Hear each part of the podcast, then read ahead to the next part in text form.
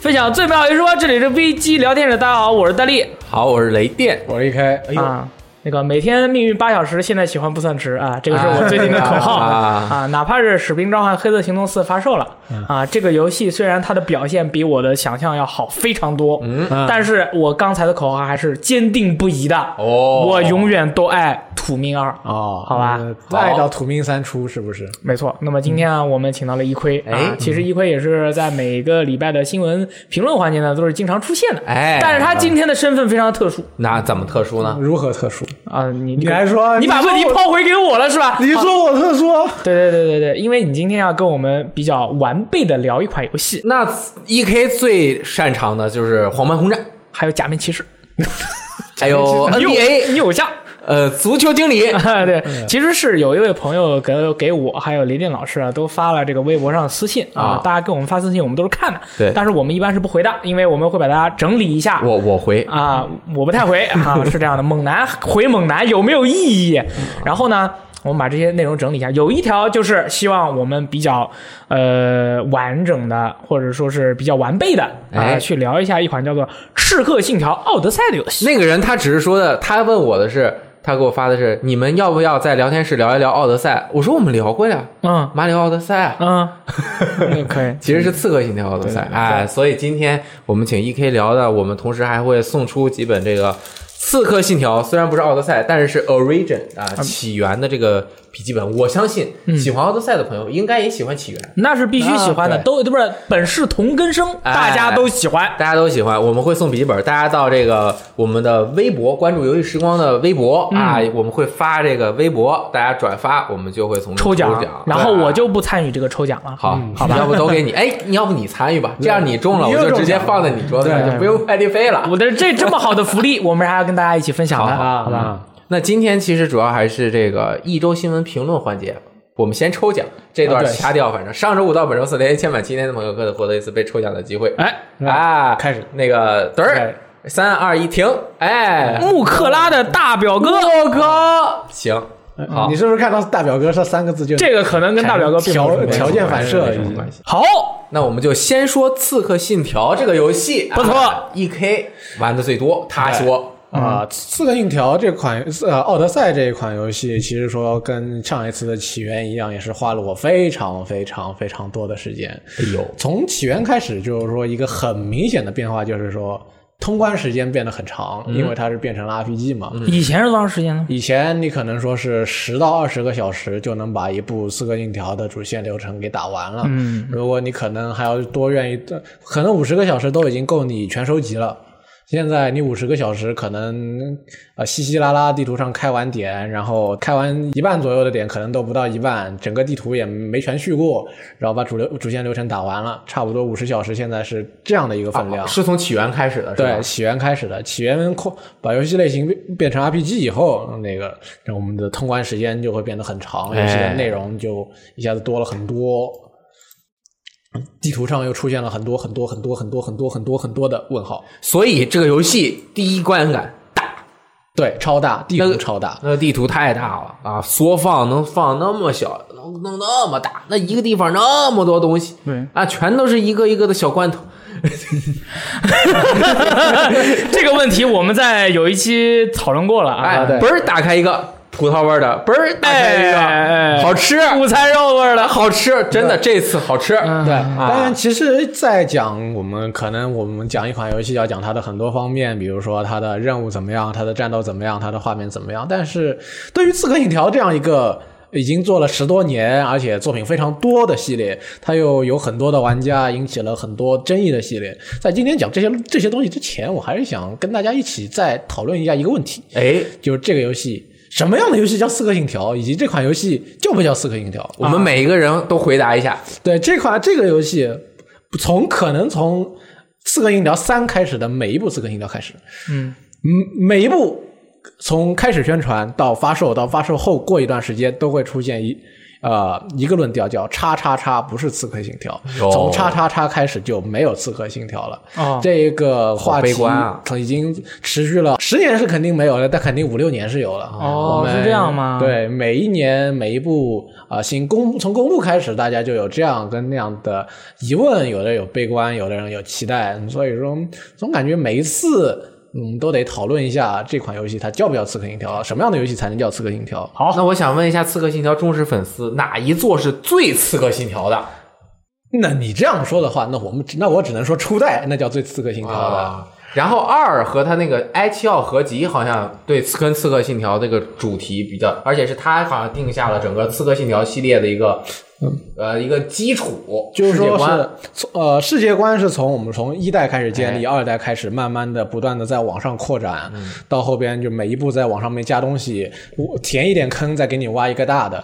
呃，从呃二代来说的话，就是说很我我们知道国内至少是国内吧，最多的玩家是从二代开始入坑的，所以从对二代这三部曲对 S L 这个人有最深的、最强烈的情感，也是非常容易理解的。大家可可能还是希望呃游戏或者说它的主角能在呃有一些类似于二代或者说是 S L 精神的传承吧，不是说完全还是这个人这一个这样的游戏，但是说大家还是希望有他们的感觉在里边。但是现在从但是从三代开始的时候，我们就是说我们会看到个性迥异的主角，每一部不同主题的游戏嘛，所以说是这方面的区别，让大家当大家觉得嗯可能这一部《刺客信条》跟我入坑时候我想要玩到的那个《刺客信条》是不大一样的。哎，但是啊，其实埃奇奥这个人当然是很有特性了。对，但他每一个游戏，他的不同的故事，他塑造出来的主角性格当然不一样了。对啊那是啊，因为那你是历史上不同的时对啊期，发那生的事情啊。如果只是一个角色的性格或者他角色行事方式上面的区别，那怎么能够通过这个就评价这个游戏是不是《对刺客信啊条》？其实说是我们根据一我们最初这个游戏系列给我们的印象，它应该是在中世纪，哦一个身穿白袍的先入为主，对，一个身穿白袍的刺客，然后用袖剑从高处，从不管是从高处还是从人群中出来，一击必杀，把人给、哦把目标给杀死。嗯啊，那这个人可。呃，可以是他，就是说，大家还是希望这个，毕竟游戏里面写的是刺客信条，啊还希望这个人能够隐秘行事嗯啊，最后从人群中或者从隐蔽中隐蔽处窜出，把目标一下子给干啊、给击杀。哎，这一点其实说的挺对的。对他这个从另外一个方面讲，就说明二啊，这个埃奇奥这个系列啊，他把《刺客信条》这个形象以及主题升华到了一个境界，对你对吧？它是独一无二的一个呈现。对，就其实我们再回忆一下《刺客信条二》，它有一段宣传 CG 是我们进行是主角 S L 进行刺杀，是那个被发现了以后一路从人群中追出去把人给杀死的。嗯，那其实是我们在回忆那一段剧情那一段 CG 的时候，会已经发现，可能我们当时他宣传的也不是那么隐秘的刺客嘛哦，，那不是，好像很凶暴，对，他还是在人群中追出去以后，追到突然停下来，用手里边的枪把人给打死的。嗯那感觉其实我们想想看，那个时候其实刺客也不是那么一件隐秘的事情嘛。虽然在接近目标的那个过程中还是要隐秘，不过想想其实当现在也挺背离那个当初的那个设计。从起源开始，一个是他失去，他已经没你可能已经看见不到被发现计算失败的任务了。哦，这个我们从这两座中起源奥德赛是很明显，可能没有要求你全程隐蔽的任务了，没有一一发现就失败，也没有就是说呃副目标也被取消了嘛。当时从兄弟会开始是有副目标的，我们完成副目标会这个关卡关卡这个任务结束以后评价会提升嘛，但是同步率提升，对，有哎同步率这个东西，现在现在没有同步率跟副目标这个东说法了。嗯，这这这一个任务，你想怎么干就怎么干。以前说还有同步率跟副目标这个说法，说是我这要求你这一关完全呃全程隐蔽，但现在没有这个说法。因为现在你就是说被发现了，一路杀过去，嗯完成任务也是完成任务，没什么影响的。就其实对于我而言，我虽然刺呃，我不是虽然我就是刺客信条系列玩的比较少，但是我作为一个就是对于刺客信条就是有一个印象的人，就是对于我来说，啊刺客信条对于我来说就有两个呃最强烈的印象，就是我可能如果说我说出哎这个游戏可能跟这个最新的这个刺客信条跟以前的我那个刺客信条最大的不一样，就是因为我有根植的两个最基础的元素是刺客信条在我印象中必须具备的，首先是呃主角要戴兜帽。其次是主角喜欢隐藏在人群之中，对这两个元素是其他的游戏很少有的。 对，兜帽一个是他给了呃《刺客信条》系列的主角和刺客这个组织一个形象上面的一个就是说是 logo 一样的东西，就嗯是说这一群人他这么穿，你就觉得哦，他穿着这个衣服的啊，人，他就就是是刺刺客客。了。呃，隐秘在人群中，这个是《刺客信条》它里边信条里面的一句话，嗯，就是说隐藏在人群中。虽然我们看到这些刺客主角基本上。对，有需要的时候不怎么会遵守这个信条，但是它毕竟是有隐藏在人群中这么一条信条在里边的。其实我们可以看到，从后边开始，刺客因为刺客信条这个刺客一直是一个双关的说法，它哎代表两个东西，一个是代表他这个主角他的行事手段，他是嗯他是以一个刺客的方式来行动嘛，就是说这个是我们呃普通语境下的刺客，就是呃隐秘行动，然后暗通过暗杀来杀人啊，对，另外一方面，它的它这个语义的另外一个意思是，这个组织他们叫刺客教团嘛，对对对这个组织它可能是一个在啊、呃人类历史中啊啊、呃以跟圣殿骑士这一个组织对立，为自由而战的这一个组织，嗯，它从后边从这个系列的逐渐的发展趋势是，它把它这个刺客这个语义当中的这个意义是逐渐的是往里层这里边移动的。嗯，他在已经他的刺客这些主角已经是失去了我一定要暗杀杀人的这一个，或者我一定要隐藏在人群中的这一个呃这一个形式方式就是说对形式方式在游戏中是逐渐在削弱的，它是在游戏是不断在在给玩家提供越来越多的自由度的。但是你不能说我这个游戏就不刺客了，因为它的里层的意思是一直是在的，就是说它是这个组织的成员，它是在以这个组织的那个理念行动为自由而战的。哎，它整个世界观是贯通的啊。当年是一个什么样的行事作风，慢慢它进化成这样，它自己对是说得通的。对它它 assassin 这个东西，如果简单说，就好像从亚当夏娃开始，这个刺客和对圣殿军就开始这搞个起常年的作战。整个人类的历史就是刺客和圣殿骑士相互博弈的贯穿的这样的一个历史，它是这样一个架空的感觉，对不对？对，就是说是，虽然我们说是我们现在就是说，可你可以全程不隐秘，你可以全程不刺杀，全程正面刚过去，但是说是它刺客信条作为后一种意义，就是说你作为刺客信那个教团的成员的这一段意义是从来没有变过的，所以说它这个逻辑上一直是自洽自洽的。刺客信条，你作为刺客。教团里边的成员为信条而战，那就是刺客信条嘛，没有必要说我一定要是从呃从人群中出来啊、暗杀把人杀死啊，没有必要的嘛。对，因为本来这个当时有朋友就是说啊，我周围的朋友说啊，这个刺客这一座刺客信条最不刺客信条。然后当时他的这种说法我是比较那个理，我是比较接纳的。 OK 啊，我还跟周围的人说，我说你看有人这么说了，玩过的人都这么感觉，哎，这座确实是很斯巴达。然后。之后我又跟一亏聊了一下，我又发现，因为我回忆起了当时我在玩《刺客信条二》还有《刺客信条三》的时候，它里面游戏里面去告诉你的很多他们的教义啊，或者是一些比较标志性的东西。然后有了那，然后再去我再回忆再回去来想它这个《刺客信条》它里面到底要表达的东西的时候，我发现确实其实刺客这个这个这个具象化的东西其实并没有那么的重要，他他想要去表达的其实是其他的一些更多的那些东西。而且说到底，《刺客信条》这个 IP 或者不是说这个系列第一次第一部第一次公布的时候，大家想，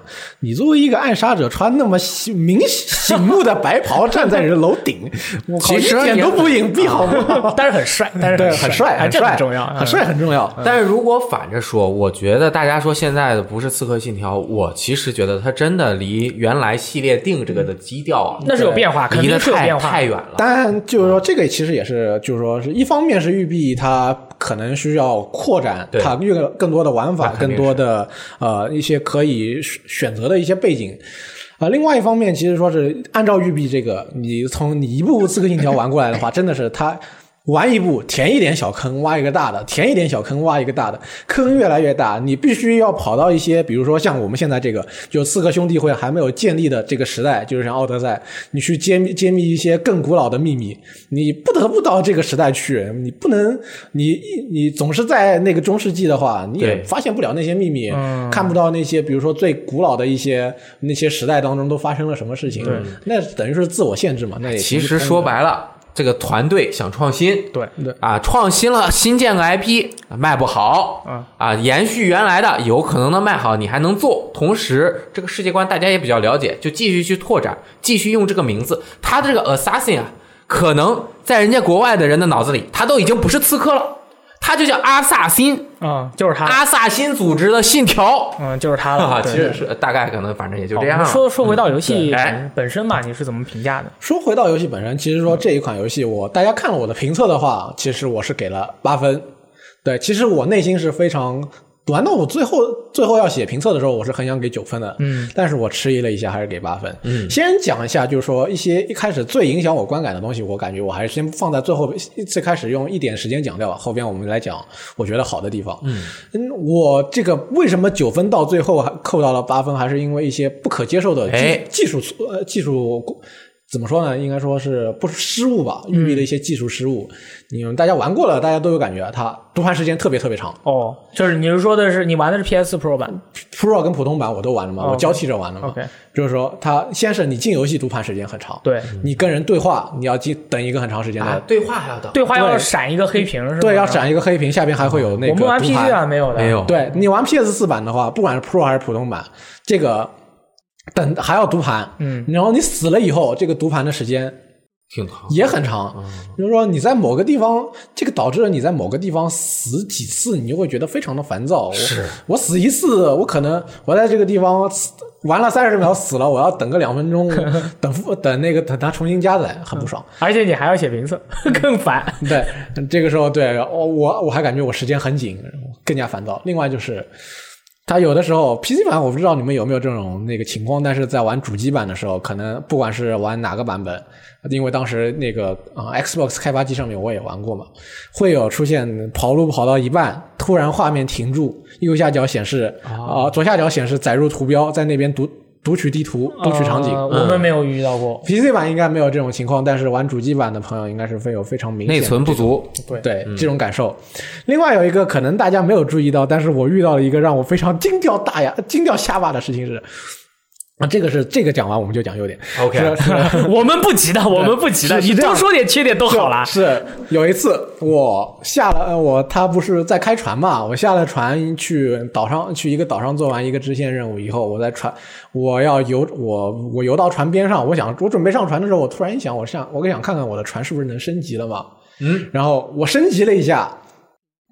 从菜单从菜单退从菜单退出来，回到游戏游戏画面里面，然后突然那个让我等待了挺长一段时间的加载以后，我感觉我看见我船原来在的那个地方变成了一大群在水里的尸体，漂浮着我船员的尸体，然后在它的旁边刷出来了一艘新的升级过的船，哦，我明白这个游戏的逻辑啦。嗯你每装饰一次你的船，你原来的船就要被凿沉，你原来船上的船员全部都会死，你重新又把他们招募了一遍。然后过去又出现了他们的复制人在。 哇，这个好玩，好这残酷！这不算缺点，这是这是乐趣 你。你就会看见这刚才原来你对着的那一块那片海面上面，全船是死不人见了，飘着一排死人，整整齐齐的，就跟他们在船上的队列 一样。然后是那那一片那一片海里边有雪，我然操后在旁边出现了完整的一艘船，我操，就跟新的一样。然后你的船员都很健康的在里面，因为对我告诉你，因为你使用了双鱼玉佩，把他们都变成了复制人，这样的话你就可以有无限的我船真员。的是复制人复制船，我当一时个我一个简单的 bug，也没什么。对我觉得你太好了，从缺点无缝衔接到了它的优点。啊，是什么优点呃？刚刚那就是优点啊，什么优点？就很好玩啊。对，又不影响你，你又没事儿，你船也那个去没那个装饰好了，对然后你还看到了很有趣的东西， 你又没有损失钱，你的人也没有死掉，你的大副、你的水手全都在，多对开心啊对对！对什么游戏能给你这样不的过快乐当时确实给了我一种惊悚游戏的感 受，啊，那就细很开思心。细思极哎恐啊哪太有太那么惊悚了细好，优点优点啊优点。这次主要，嗯，他这次是让我们回到了四公元前四百四百七十一年的。哎呦应该这真这清这这这这这么清楚，哎离现在啊可以两千四百二十五年，对，具体哪年我可能记得不是很清楚，大概是四百前公元前四百七十一年吧。那个时候是古希腊的黄金时期嘛，当时在在那一段时间有非常著名的各种各样的人物，像啊、大哲学家苏格拉底。像那个历史之父，就是说是希罗多德，呃，雅典的领导人，大家称为民主之父伯里克利嘛，这些很多那个在多才多姿多彩的嗯嗯历史中那些非常闪耀的留下名字的那些人物，非常非常多嘛。卡嘎呀 Kino 洗头怎么样？啊对对对，啊，日语学本当上手，嗯那是那天我就被振东笑 话了，我说一句他就嘲笑我一次，他很严格的，嗯，很严格，很严格。对，在所以说，在这种环境当中，我们肯定是进入游戏是很期待与这样一些人见面，哎与他们交往，看一下，呃我靠，这些人他他们在那一段历史里边怎么样，或者说我们会他碰到一个什么样的什什么样的人嘛？因为《刺客信条》以往也是一直主打这样的一种。那、特点特点，尤其是在像育碧魁北克之前是做那个《刺客信条：枭雄》的嘛，哦枭雄里边也是以一个呃历史人物特别多，嗯而且的能互能互动的历史人物也特别多的那个特点存在的嘛。当时我还记得玩枭雄的时候，有一条马克思的支线任务，啊，对，很有意思，很有意思。法啊、尼对，还有像什么呃《双城记》的那位作者是谁来着？狄更 斯啊，对，狄更斯或者还有达尔文那些人给你这些给你这么多任务嘛，嗯，当时还是觉得非常的新鲜有乐趣，这一次也是嘛。那而且因为在这一次的《刺客信条：奥德赛》里边是加了对话系统的嘛，嗯所以你跟这些历史名人交谈的时候，你跟根据你你那个对话选择的不同，他们会给你有不同的回应。那这肯些定了呀，那是一件非常有趣的事情。你想，这些人都是历史上存在的非常有名的、非常厉害的人物，我们只能从文献当中知道这些人干了什么事情、说过什么话。但是你这次你跟他们对话的时候，你能选我怎么说？嗯，这种就是一种前所未有的，也是无法想象的体验嘛。这就跟之前系列是你跟他说，他就直接故事告诉你了，和你稍微能选一点，先不管有没有用，反正我扮演了。对，啊，对，以往就是说你不管是从哪一座开始，呃哪一座都是他说什么，你这个就你就剧哦，对剧情固定着你的角色说什么，挺没劲的。呃，可能有点互动的还是《刺客信条二》的那个时候稍微能有点互动，就是说有一些小 QTE 吧，也不能说 QTE，就是说是在对话当中会有一个按键，或者也许你的人做按按了以后，你能够做一点互动之类的。嗯但是那是非常小的嘛，这一次你能够选择跟他说什么，啊，跟那其实跟像苏格拉底，大家在玩了游戏都知道他是个大话痨，嗯，然后跟他应该的，应该的，嗯对，能够跟他聊、聊聊天，什么瞎扯扯扯皮，还挺挺有劲的。对， 又是因为大家都知道这一次那个能选择支线任务又特别多，大家可能在社交网站上已经看到了，有很多能够发展浪漫关系的那个角色在嘛，能够跟他们选择一些非常有趣的互动方式。不知道大家微博上看到了有没有？一个任务是一个一位老老女士要求人们 要求主角去嗯帮她去满足一下她的那个支线任务。啊，稀土呃，具体可能放在直播里边说，可能会不太啊，合不好，不好我使我们现在的用户有十六岁的小姑娘啊我们只能说是学习。啊对，跟老女士所以说学呢，习就是说是啊，我们觉得嗯有意思，这个任务支线任务有意思，那个支线有任务有意思。昨天我们我微博上面还转发过一个用别人我玩到的一个支线任务嘛，当中有一个嗯当中有一句话叫“你懂我意思吧”，那还当时他还是选的是男主角嘛，跟一个铁匠 gay 到了一起。哦，gay 到一起还行啊、对，那就大家都觉得我这次的支线任务真的真的加上了这些选择跟那个恋爱关系以后，就变得趣味性多了很多。嗯你再想一下，去年第一座 RPG 化的游戏《嗯起源》那支线任务就站两个人站在那里对尬对聊，对对对，巴耶对面呃说几句，巴耶克哦哦哦，对面又呃说几句，巴耶克哦，哦然后我就去替你砍人，就这样，那就觉得那支线任务纯粹是就是重复劳动，很没劲。起源也有乐趣的。但是起源它至少在前作的基础上面有一个进步，就是它支线啊什么，它还是安排了一点故事，嗯对啊，有一点点意思有，而这且一点踏出了一小对步啊。啊！而且当时起源当时是是一些之前算是有了有了点任务线嘛，那还是挺有意思。但是这次是，呃，你可以像一个真正的 RPG 一样，比如说我索要酬劳，不索要酬劳，我干那呃，我跟我我怎么样选择我我骗人，我骗人还是不骗人？虽然对面有的时候可能会识破你说嗯你这个人根本不会说谎，嗯，但是说有了选择的权利，那就是说，虽然我在玩玩的时候我是要写评测，我要赶时间，很多对话我都是按着按着圈在那边快进的，但是它能让我选，我觉得还是至少我带我对于这个故事的参与度我很高。比如说这个故事是我在里边进行下去的，不是说嗯那个剧本说什么就是什么，你剧本说什么就是什么，你还告诉我这是个 RPG，我觉得有点难以接受吧。嗯，这次算算是这个参与度算是有了。另外就是说是其之前的那些历史名人，像大家知道希罗多德，他不是写了最早的那个西方的历史书吗？啊、他这一次在你的船上面，就说你船开到哪里，他给你讲解一下这里是哪里。那么厉害呢，活书籍啊！，对，比如说我车我车我船开过了马拉松，他说哦那里是马拉松，我说哦马拉松战役原来是在那里打的。哦，哦，然后我船、我船开到我船开到哪个地方，那些大副跟他会聊天，说这里会发生了什么。比如说我我船开到了克里特岛里面，我们说那那里是哪里？是克里特克里特岛。然后他就说啊，这里克里特岛是忒修斯杀死米诺陶洛斯的地方。我靠，厉害了！对，那时候就是大家都知道希腊神话，大家都对希腊神话迷迷糊糊的，对各种故事有一些、呃或多或少的了解吧。比如说知道有这样的人物，他干了什么，有这样的怪物，他干了什么。然后，但是但是你这边旁边说是等于说有个导游，你船开到这些故事发生的地方的时候，他就告诉你，哦，这件事情是谁在这这里干了什么事情，再给你稍微讲一下他的事迹。哦，那你就觉得哦，这不一样。旅游加学习，哎，那我有个问题，这个《奥德赛》在进行的过程中，那个历史学家有没有给你讲关于圣斗士的故事 呢啊你怎么说？怎么有没有讲奎托斯的故 事？？Sorry，你继续。 那对，当然我就是说，大家对于各种各样希腊的东西是又了解，就等于说是我都听闻过。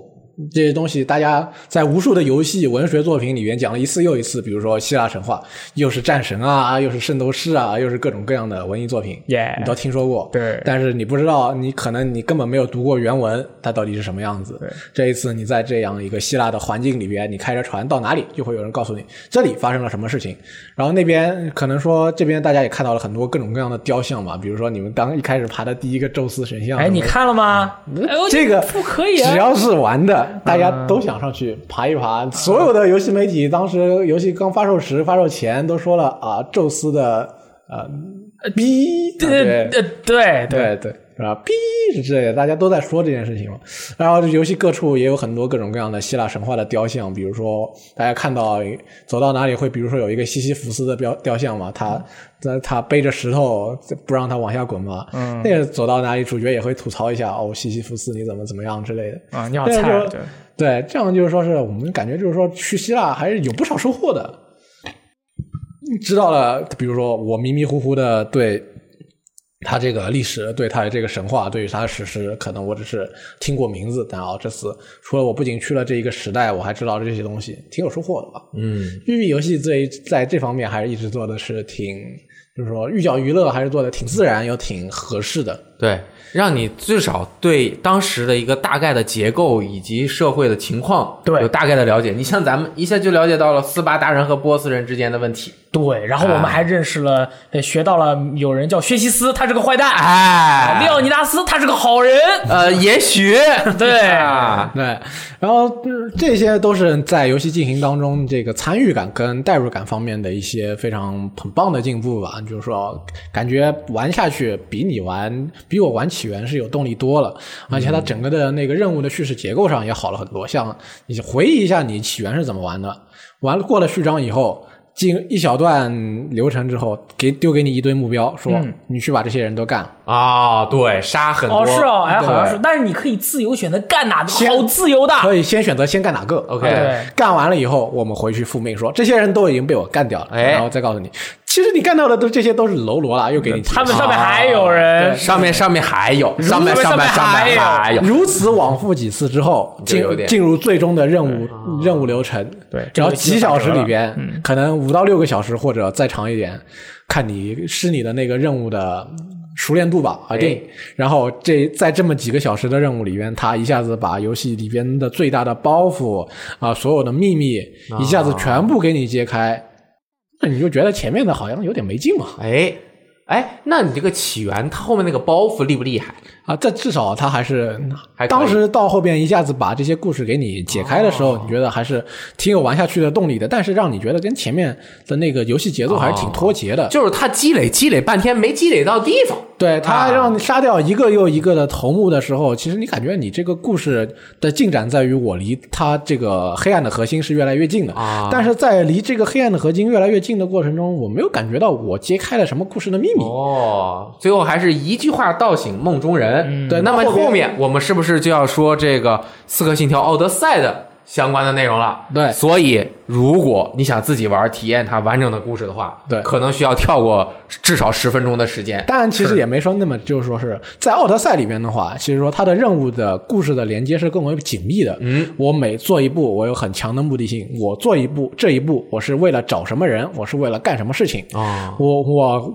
它其实奥德赛的话，你就这样，大家可能还是需要，如果你想要不被剧透的话，可能还是需要那个稍微选择性的听一下的。哎，对，《奥德赛》主题还是一部家庭剧嘛，是我们这一个故事是从家庭开始的。对这，哥哥、妹妹、父亲、母亲母亲、继那个养父，嗯，对是吧？周围的朋友成了一个佣兵，感觉孤身一人，后面怎么和家庭产生关系？对它嗯自是以家庭剧开始的，到最后还是以家庭剧结束的。哦，嗯虽然当中我们要揭开第一文明的秘密啦之类的东西，但到最后，其实主角的目的还是以还是以家庭为主的。哦嗯，他他是为为了揭开家庭的，为了揭开家庭的谜团，为了和家庭重聚，踏上。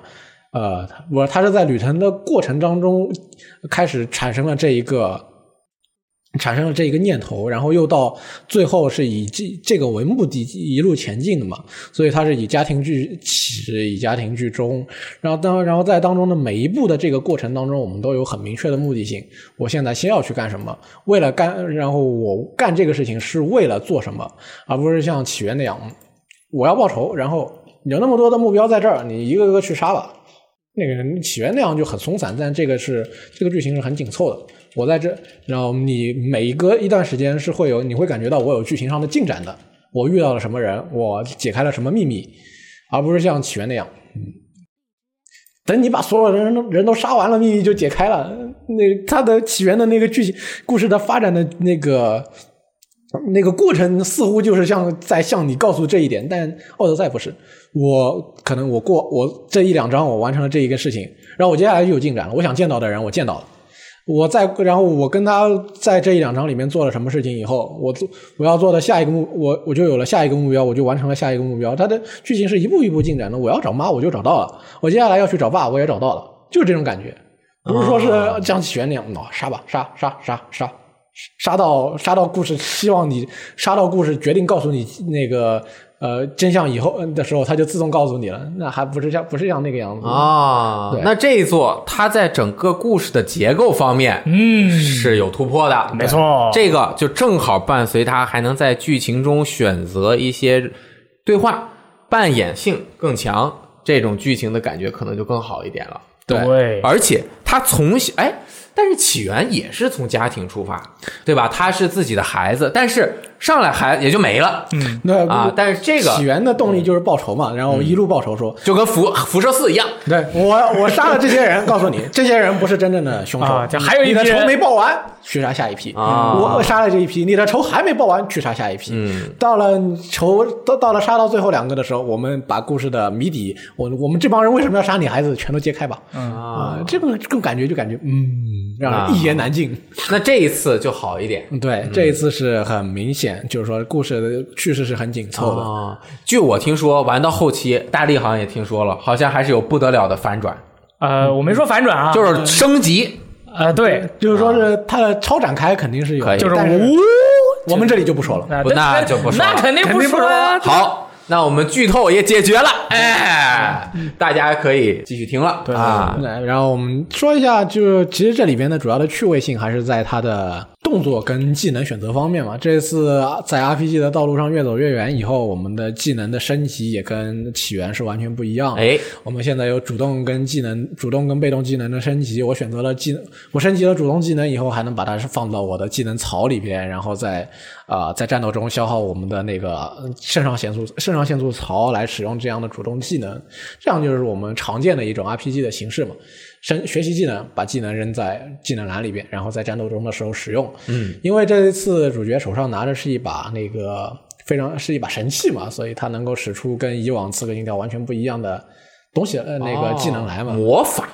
没有挺魔法的，是挺魔法的。比如说啊，大力一直在说的那个费雷神， 啊。对不是我说，大家说好不那好你？一直很惦记着的那个东西。哦费雷神所以这次他使用大树武器的时候，是右手一把武器，左手拿着他的这个矛对矛，如头果。是你使用单手武器的话是这样的，如果你使用双手武器的话，那还是两手拿双哎哦手武，器。然后当你使用技能的时候，就还是掏出你的矛头。对，那矛头很厉害。对，比如这次的技能啊，通过不断的升级，它还会有更多的效果。比如说破盾，一级是只能破小盾，二级是能破所有盾。哦到了三级以后，你夺下来的盾在打到敌人以后会分散成呃会碎成碎片，攻击四周的敌人。美国队长啊，对，像这样的话，它的那个它的技能是有三级、一级、一级的在往上升级的嘛。那你像这样，就像是飞雷神，它每一级升上去，你升了一个一下，升了一级以后，它的伤害会提升。嗯，你升你呃戳到一个人以后，接下来可以连击的次数也会越来越多。呃，就就是说是又这样就给了你更多的选择，我这个玩进行游戏的方式的这这一种这样一个空间。而且好像就算我刚玩了一个开头，但是我对他整个技能树的这个配比啊，感觉相比起源稍微的清晰，并且明确了一点。嗯好，而且像起源还是有什么三条不同的线路对对当中对有互相的解锁路线的。啊这次很明显，这这三个这三条就是各自独立的三条。嗯，我想学什么，我就我想如果我想把这一条的学好，我就单独的往这一往这上面加就行了。嗯，而且有的时候它，而且它的不少的技能它是没有那么明确，它是没有一定要你先点下一层的才能点上一层的，它是独立的嘛。嗯。哦那你选择的时候也会更更自由。你看当中有限的，就是说是有那个解锁前置关系的 OK 技能，其实没有多少嘛，没少没多少，也就几没多少个，五六就个。它几它某一层只是看你的玩家等级到了多少，你这一层你就解开了。嗯，嗯这个技能其实比我最刚开始玩完试玩版之后的感受要好那么一点，因为嗯试玩版的时候好像角色因为上来就比较强了。对。然后你使很多招的时候就无敌，然后就打的呃很那。但是这一次，当你一点一点升上去的时候，你还是能够真切的感受到，呃，你的技能还没那么强的时候，你在对战敌人的时候的嗯对感觉，这个就叫 R R P G 的乐趣就是这里了。对对，一一方面是这一次的难战斗难度相比以往提升了很多，另外一方面就是你在技能的这个搭配上面，就感觉很有又有很多更多的趣味性在上面。嗯，你想我比如说我在自己玩的时候，我还是。虽然我一直很想要潜行嘛，但是我加的最多的技能还是战斗嘛，因为经常会潜行失败。那肯定，其这个《刺客信条》这个游戏系列，你潜行着潜行着，它是一定会失败的。对因 为啊，失败了之后就就开打了，肯定要开打，所哎以我在那个战斗方，我在战士这一系上面是点了最多技能的嘛。然后在这一系的技能当中，我一点一点，我是各通过不同的点法，我是来啊。嗯，提升我一一步一步提升我的战斗能力，然后来改变我对啊、对敌人作战的方式的。比如说，我一开始点了呃破盾，那我觉得我、我一直知道破盾这个技能很重要啊。然后，但是我发觉它当中有一段时间是技能是它是有一个剧情的限制，你是不能点到二级的技能的嘛。哦，所以那一段时间到后边出现了中大型盾牌的敌人以后，那个破盾就不起效了。 哦那我就得换换技能来进行他们对他们进行攻击，我得一脚踢出去，踹他，踹他，然后把他踹地了以后，我才能进行攻击。有的时候我没有那个肾上腺素槽了，我还得必，我还得试着让自己每一次回避都能使用出五秒的那个。呃，子弹时间，啊、然后用这个来来对他造成伤害，所以说这一方面是这次敌人真的是变强了，另外一方面就是说我们我对于我的这个技能搭配是嗯很重要的。比如说我想和敌很多敌人对战，你说我想硬刚，那我一定要选一个一下子能够让我周围。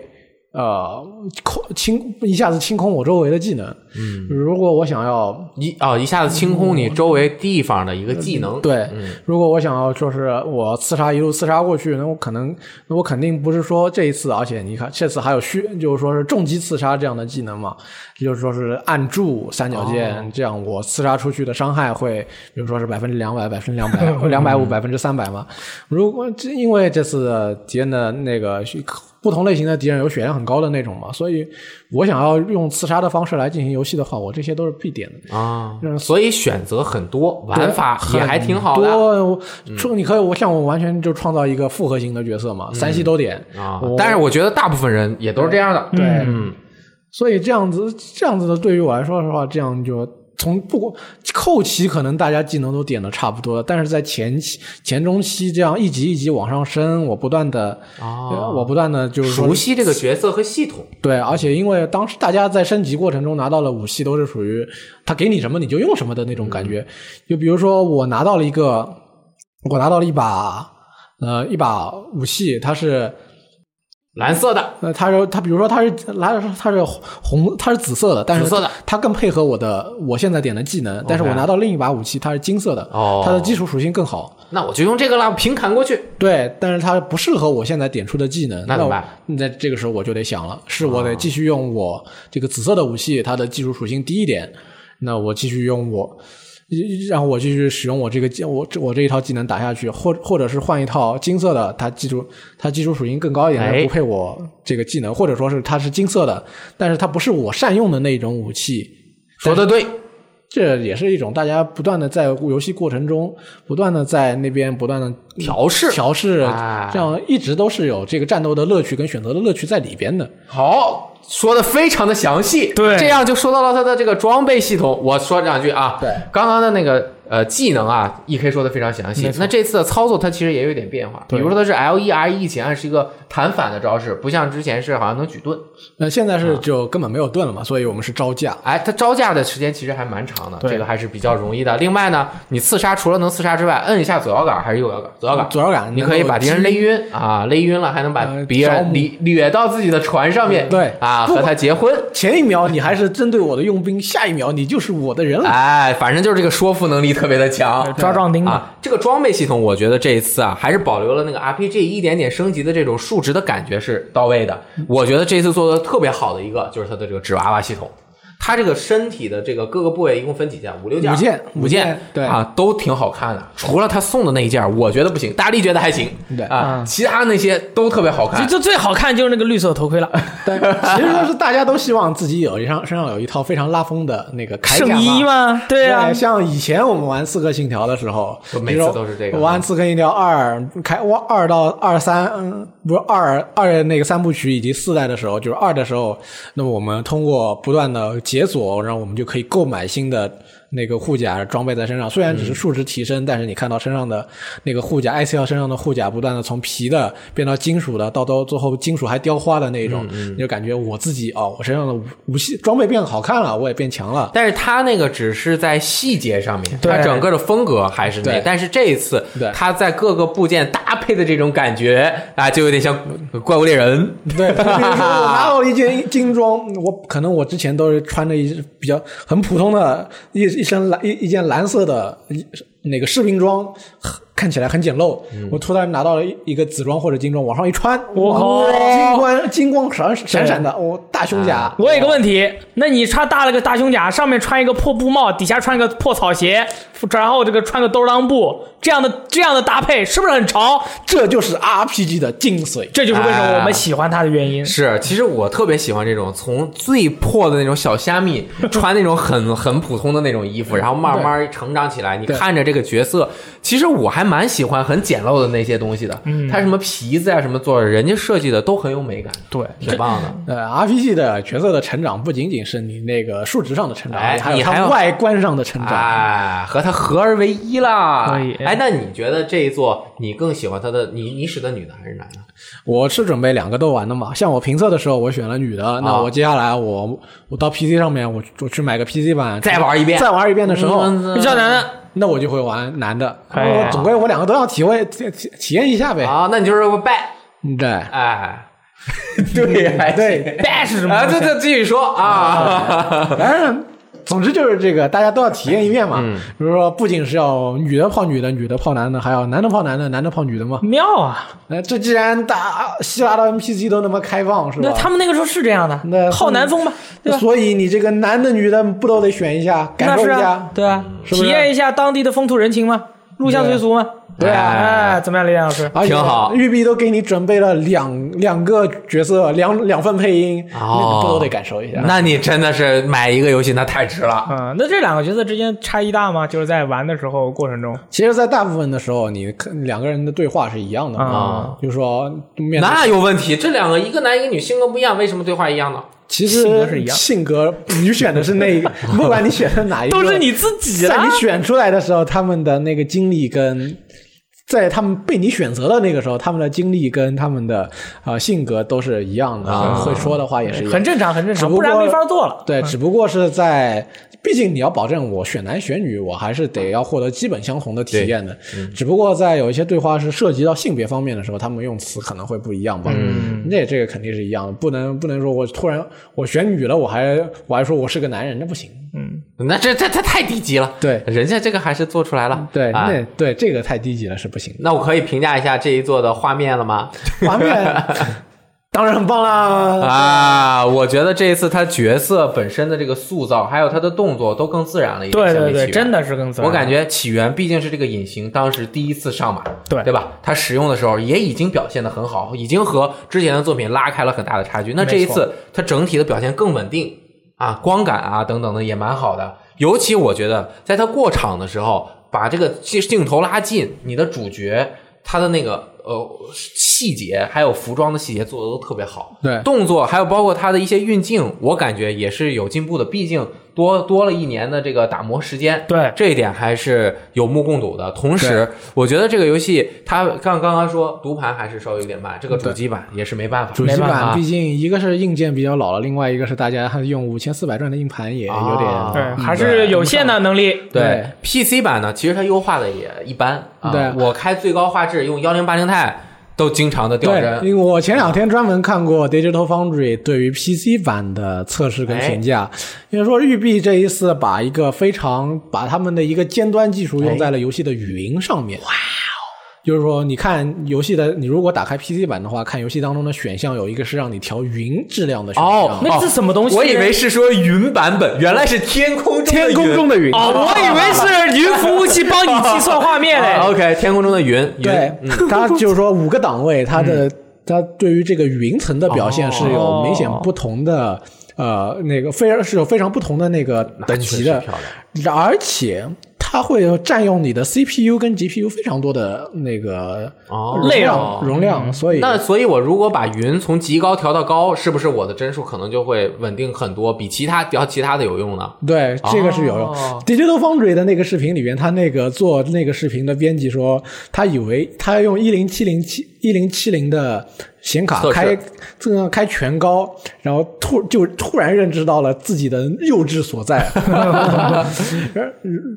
突然他发觉这个 O 他一一零七零开到 Ultra High 开不了。啊、嗯所以这个，这可以说这这一次可能对于大家的硬件还是又提出了一点新的要求。但是我觉得，你就当那个不存在，你就先把云关低一点，你知道这个东西叫什么吗？叫什么这个叫来自于育碧的云挑战。啊？哎，呃，其实对于这个《刺客信条》这两座的画面，嗯可能说这几座的画面，我是有一个小小的遗憾在。你这都有遗憾，我觉得已经很完美了。我一直希望它的那个《刺客信条》能有一座能够回到欧西欧，哦然后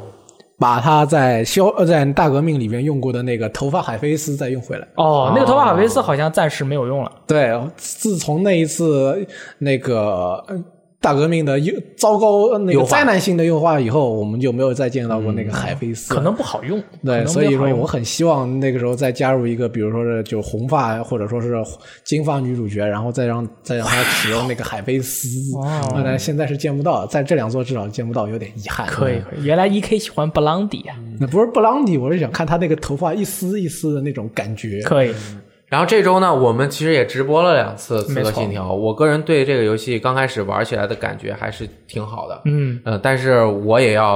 呃表达我自己对这个系列的看法你表达啊。起源和这个它主嗯题太过接近了。啊，这两个地方的这个地貌以及画面风格太过于接近嗯了、最像的是 U I。啊，呃对就，就像应该是这个没有办啊法。就像 i 七奥合集、i 七奥系列似的，它那个整个建筑的风格都差不多，同时你的系统又很像。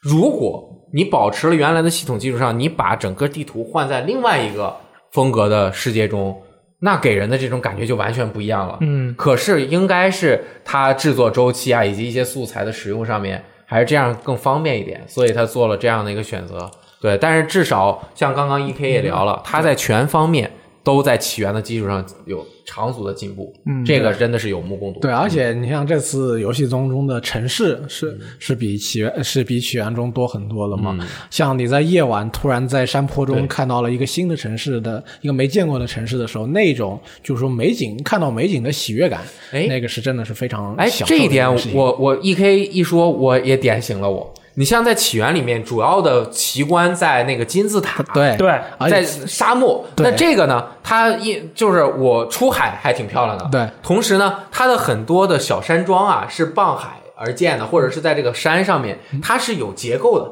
上中下的这种在山坡上面一个立体的结构，对，像我们那天玩在那个小港口，在那个港口底下还有过那个内道， 一个小内道，然后你这样转一圈儿，你就觉得这个城市很漂亮，嗯很立体就很像欧洲沿着那个河建的那些城市的那种感觉。对哎对房子也挺多的，然后就掉帧。啊，对，呃这这次这没办法。依山而建的城市和一那个沿河而建的城市，真的是城市村庄真的是不少。所以对相比那个起源的时候，大家看到大漠黄沙，这次能说视觉观感上还是完全不一样的。哎，那这一次还有一个事儿，两个事儿，简单的评价一下啊。第一个就是它的这个海战 E K，你觉得怎么样？海战主要是它还是有一种换汤不换药的成分在里边。虽然是我们到了公元前五世纪还是前四世纪，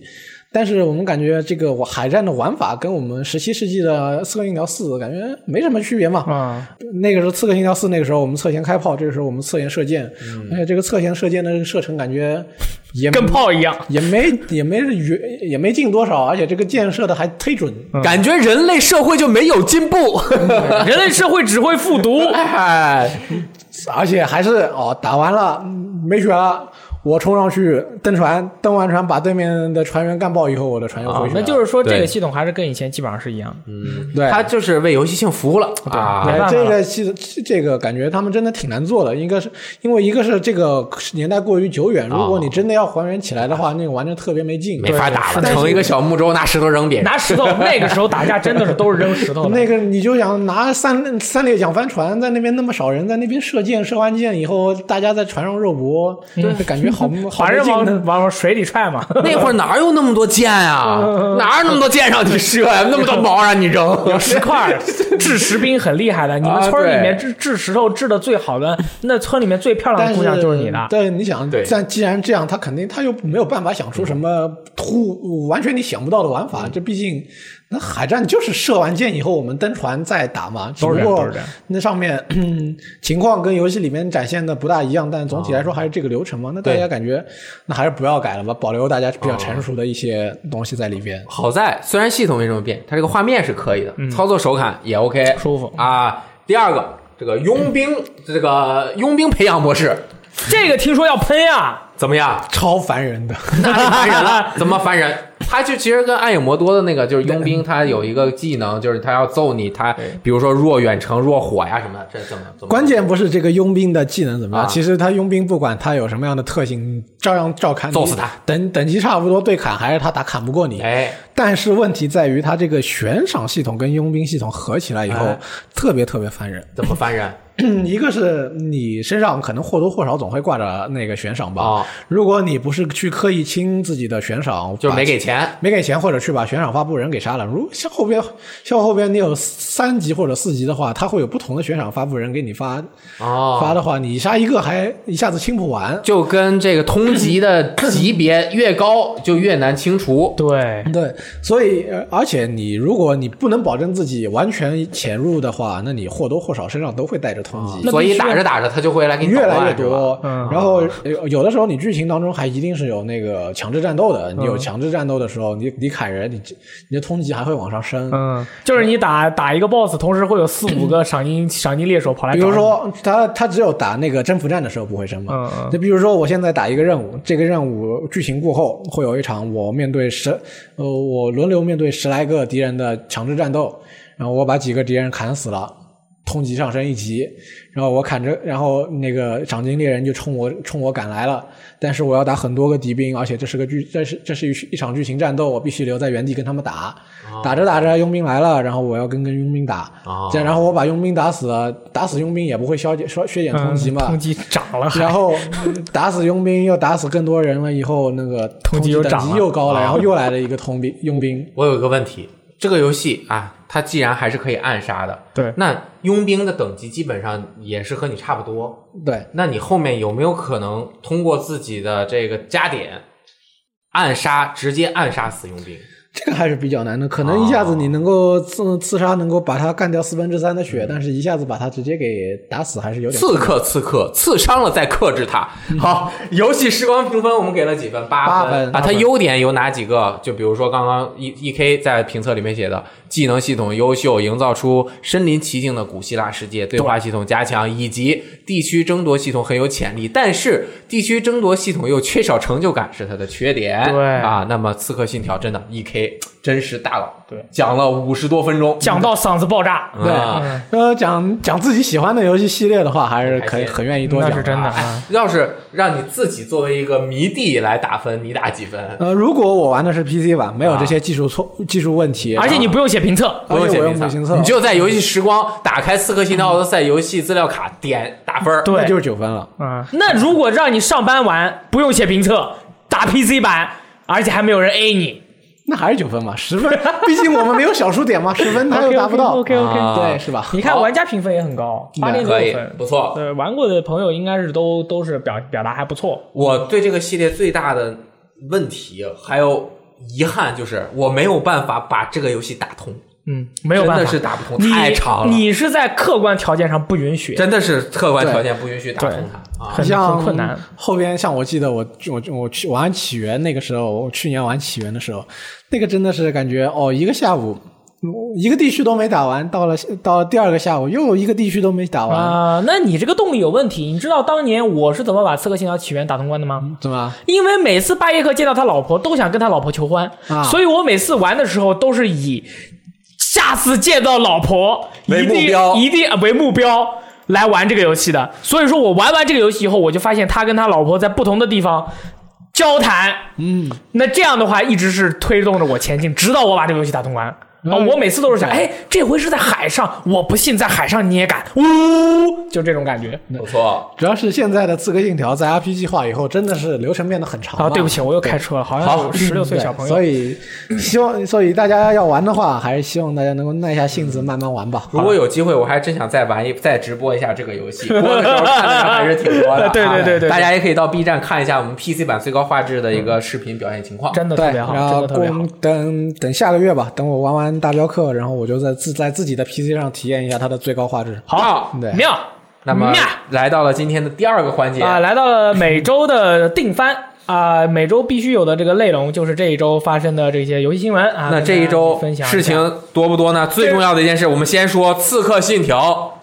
卖的特别好，哎对对，育碧称。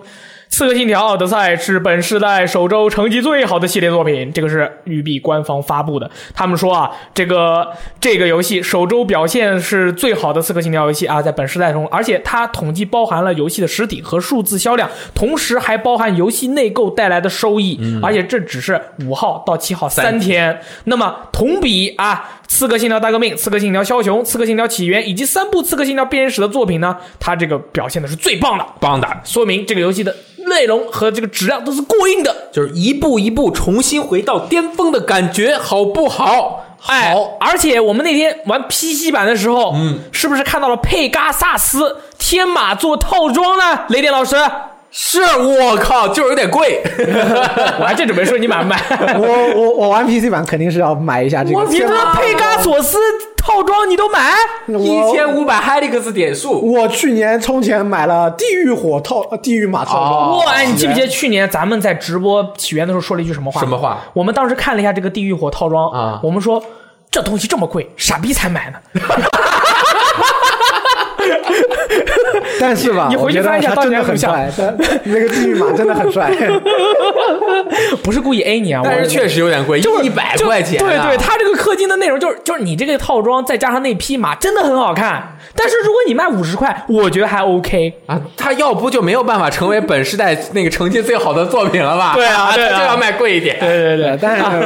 没什么没什么为。了好看嘛，这对个对我觉得还是不要。因为当时我是这样的，我买了起源的超级最终豪华套装，我觉得这应该是理论上来说一个有年票的游戏，那么它所有的 DLC 内容我都应该拥有。我当时也是这么想居的。然在年票之外还敢卖东西，玉碧你过分了。 对，当时我也是买的那个数字黄金版嘛，我想他对 DLC 该有了他都送了我那么多个 DLC 套装了，怎么对新出这一个 DLC 套装他就不送我？哎，对我还是保持去年我对起源的这个 DLC 收收费的评价，就是贵。就是不买。就不买，就我贵，就是不买这个我是佩加提索倡斯，大家不买对啊，这这次佩加索斯，你一穿天马座圣衣，还加一匹天马嘞，那个马还有翅膀嘞，雷电老 师虽然不能飞，不能飞。嗯啊，我开玩笑，我这我个肯还定是买我我觉得，哎，真的是你这个东西，就是你们买了呀，嗯，它永远以后就好看的全都拿出来卖。哎我们这种不想你买的们人，越真的买就他们越出对，啊，就越不可能在机票里买。 但其实说实话，说实话吧，这个还是一个就是说是氪金买皮肤嘛嗯啊这一回事情。它毕竟它实际影响游戏平衡，呃，平衡性的东西它还是拿出来卖的，像经验值、永久增幅之哎类呀，的。单机游戏它什么平衡性不存在嗯的，好吧？对，但就是这个喜欢就花点钱可以。好哎，那这周的新闻呢？微软有很多表现非常的优秀哎啊！微软给我们贡献了非常多的内容，不管是对于游戏玩家，还是对于用户啊，它都是影响非常深远的。哎呦，就是什么呢？他们微软啊，准备正式推出一种叫做一种游戏串流服务，叫做 Project Law，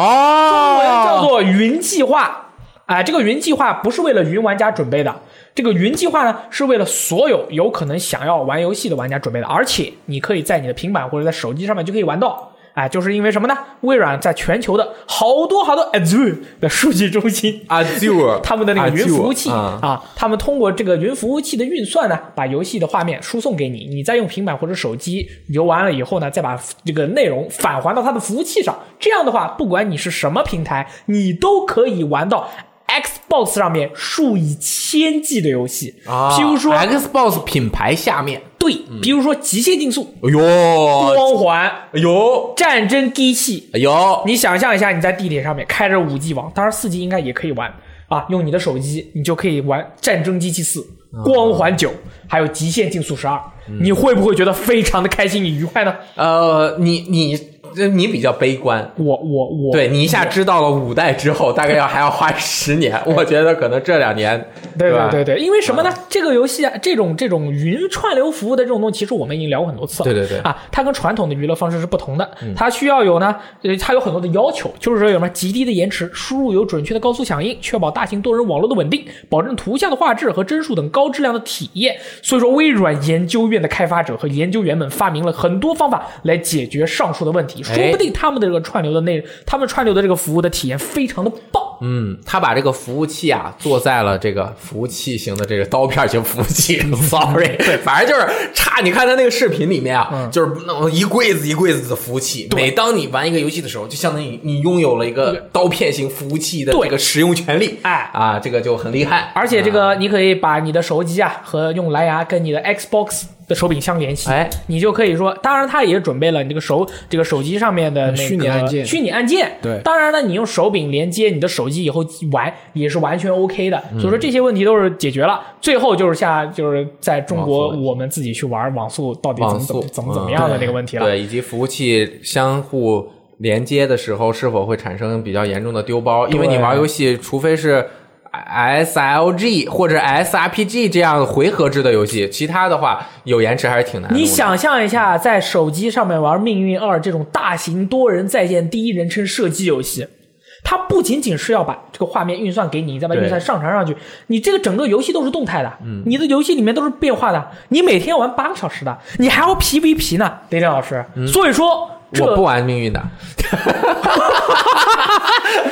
你要玩辐射七六的，啊，辐射七六玩的，对吧？啊所以说这个是有一个很大的挑战、哦啊，对吧？？嗯哎，但是这个事情，我个人是这样觉得的，就是有很多这个核心的玩家听到这个事情之后，首先第一点就是这个事儿和我们国内没关系。这个我并不是这样觉得，就是这个技术进步了，它总之是会有关系的。而且国内也有很多在做云游戏的公司，比如说 FF 十三，它当年就在国内的云游戏已经测试过了。而且，呃，就是这个，我们就这个是一点啊，还有很多更深入展开的东西，我们今天就不展开了。对第二点，还有很多人就是说，哎，那以后都是云游戏了，我就不玩游戏了。其实不可能是这样的， 不玩游戏不玩游戏，你作为一个核心玩家，这个游戏它生产出来啊，首先它得能在一个机器上面运行。你拥有了这台机器的时候，你再拥有一份这个游戏，不管数字版还是实体版，你肯定就可以自己玩了。没这错云游游戏有没有和你没有太大的关系，它只是给了所有人额外的一个选择，同时。啊，它给你的一个选择是什么呢？比如说我在家玩，我可以玩；我出去的时候，比如说我是 Xbox 账号，我直接玩，没准儿我还能够接着我原来的进度，嗯因为它的存档可能都在 Xbox Live 上面。用的是同一个账户嘞。哎，对可能它对于你来说就这一点用处，而且其实你出去可能也不玩这个啊。然后呢，其实我认为云游戏最大的优势是在于它能够大大的拓展。因为游戏终端的局限性导致游戏用户无法大面积拓展到轻度用户的这样一个问题，没错能够解决这个问题。嗯，比如说啊，今天 E K 到我家了，我说你看这个《刺客信条：奥德赛》啊，去和苏格拉底聊天，苏格拉底聊天好不好？好，他说好。他说你你说你得拥有一个 PS Pro，那那 不不玩的，你得拥有一个超级 P，那不玩的不玩。他说没关系，你我给你一个账号，你拿这个账号就可以直接在你的手手机上机上就玩。玩，哎哎，他体验一下，这个能够很方便的拓展一些新用户，我觉得对这个是它的一个特点。同时，我们再往前说，像以前当年大家都在用唱片听，用后来用磁带、用 CD，那个还时有候自还有自己唱，哎， 对自己一边走路一边唱，对吧？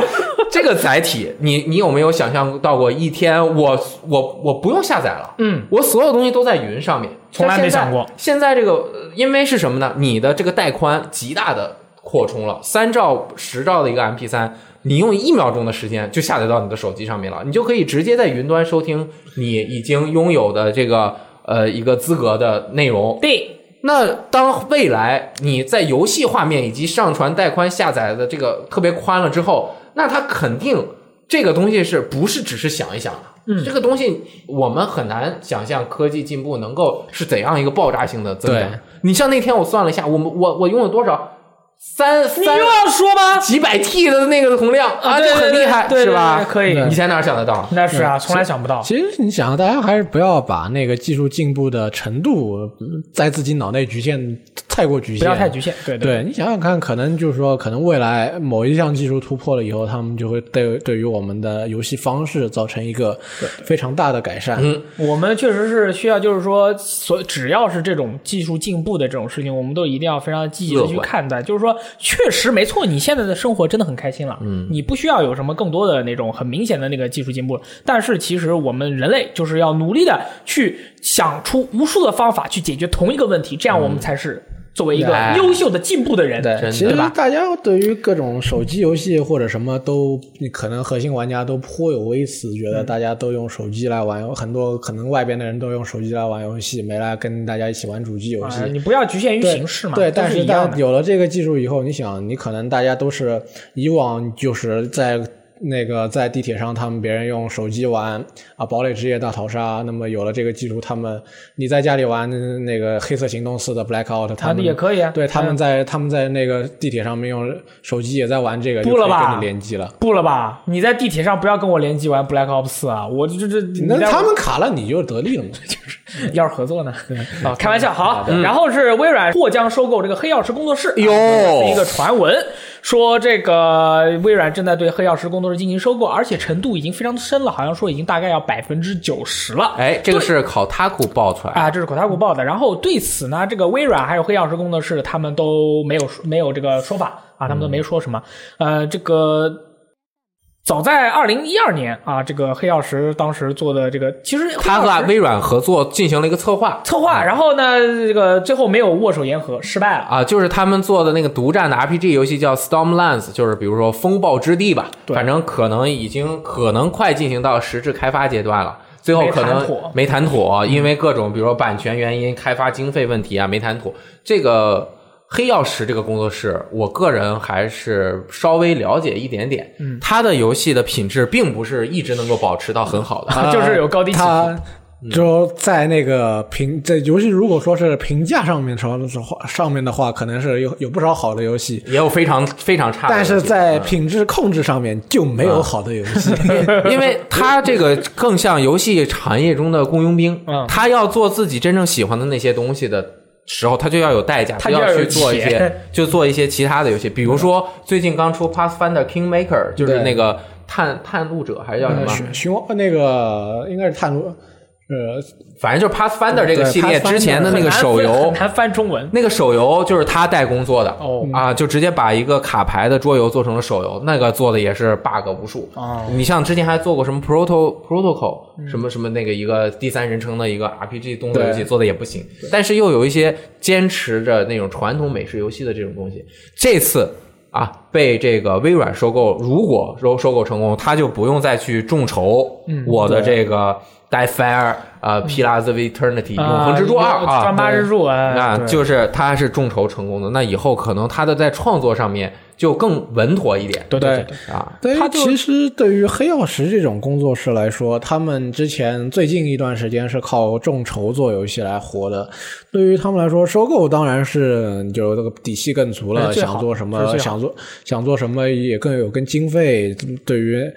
但是对于他们来说的话，众筹可以让他们在选择题材跟制作游戏内容方面更加自由一点。嗯，尤其是他们在这种 WRPG 的这种或者说 CRPG 的这种环境下，他们更容易去做一些可能让道德让玩家在道德上更为艰难，或者说是某一些背景更为黑暗的故事，可能这。有了背后有了大发行商以后，可能他们就觉得嗯有点他要难更大做众一嗯点，有点难做。他们可能就是微软，可能不会让他们做一些特别，就是说是让大家觉得有点猎奇的东西出进去。嗯，但是这个还要看，因嗯为微软最近收购了很多个工作室，我们在网站也翻也有翻译了一篇国外的一个评论的文章，去进行了一些探讨啊。哎，那微软还有一个新闻，这个新闻就是它在三六零时期特别受欢迎的这个阿巴塔，这是什么虚拟形象，对终虚拟于肉啊对终于回归了啊！对可以看到它的整个的画风啊，也是有所进步啊，肯定还不错。这个了解的朋友就可以回归了。对哎，呃三六零时代的朋友应该还是记记忆犹新啊，见那个自己形象的时候的那个样子。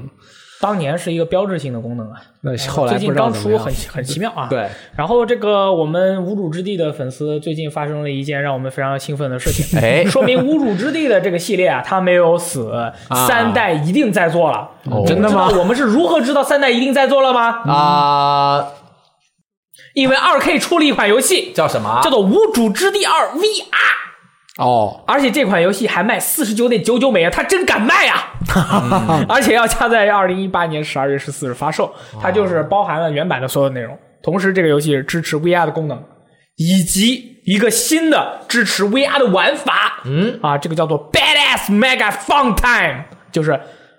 超坏无多端级快乐时光时光。对，那么这个功能呢，可以让玩家在游戏的过程中速度突然变慢，然后你就可以有更多的时哦间进行操作和思考，以及变强。嗯啊，尤其是你这个游戏里面，你挂了以后，呃，你可以打死一个人，你可以立马复活。你如果再开了这个状态的话，我跟你说，真的是世界上最牛逼的 VR 游戏有没有？你有没有见过能这么能刷的 VR 游戏，雷老师啊，面无表情。 ？OK，哦其实因为这个游戏它是一个卡通渲染的嘛，对对对对它 VR 这个真实感其实有点难以呈现出来，对，它是能够让你体验到这个三 D 的空间感啊。嗯然后这个游戏它是支持 PS 4手柄操作以及 PS Move 的操作。啊那么你玩这个游戏想要体会它最原始的快乐，一定是用 PS Move 最好，因为我猜想这个游戏的换弹啊，说不定你要用 PS Move 装。就是说，你要把弹夹拿出来，再装上去一个，再一拉，就很硬哦。嗯当然，如果没有的话，就很菜。这个游戏大家不要买，因为、啊但是呢，就是这个说明什么？就是说明你你无主之地三一定在做了，不然的话二不会出一个 VR。他们现在需要粉丝的奶粉钱，那么大家把奶粉钱给足了，无主之地三要出是一定是我们可以期待到的。快了啊，因为什么？原因呢？因为这个对吧？无主之地二 VR，对不对？然后他之前做那个 Battle Gearboard 啊，完全的关闭失败了对吧？而且 Gearbox 还没有解散，说明一定在做了，不然那么多人吃饭的钱从哪里来呢？ 耶、你看我们做个游戏编辑，每天还要抽丝剥茧，搞得跟名侦探柯南一样嗯我是对此没抱什么希望。啊！你们都不是无辱之地真实粉丝， 只有我才是无辱之地真实粉丝。这那就你好吗嗯玩吧，我可以说到到时 候对无辱之地三， 说这个游戏我要是玩吐了怎么办？VR 游戏都很容易吐的，好吧？是。 然后呃，PSN 的改名服务将于二零一九年初啊、呃上线，并且首次修改是免费的。这哎个呦嗯是 PlayStation 官网的一个消息，说二零一九年初就要上线了，而且大家可以给自己的 PSN ID 去改。然后呃。首次改免费，之后再改的话是一千日元。如果你是 PS 加会员的话，那就是五百日元。呃，每服的价格是九点九九美元，嗯，不是会员，四点九九美元你是会员。然后这个价格相相似，对，但是我觉得其实这个 PSN ID 的修改跟国内的玩家，我不知道大家这个功能有了，你会不会很想去改自己的 ID？我觉得不太会吧。哦我觉得它反而如果它在 ID 里面能支持汉字 ID 的话，我觉得会更加的为中中文区的玩家所接受。譬如说我现在的名，呃现在我的那个 ID，我就觉得一点也不酷，不叫 S N 四七 B G 嘛，就觉得很菜。但如果你能，我能改成呃那个中文汉字的 ID 的话，我什么狂拽酷霸屌炸天之大力王者王者归来好，土啊！好土啊你像我 VG 闪电枪，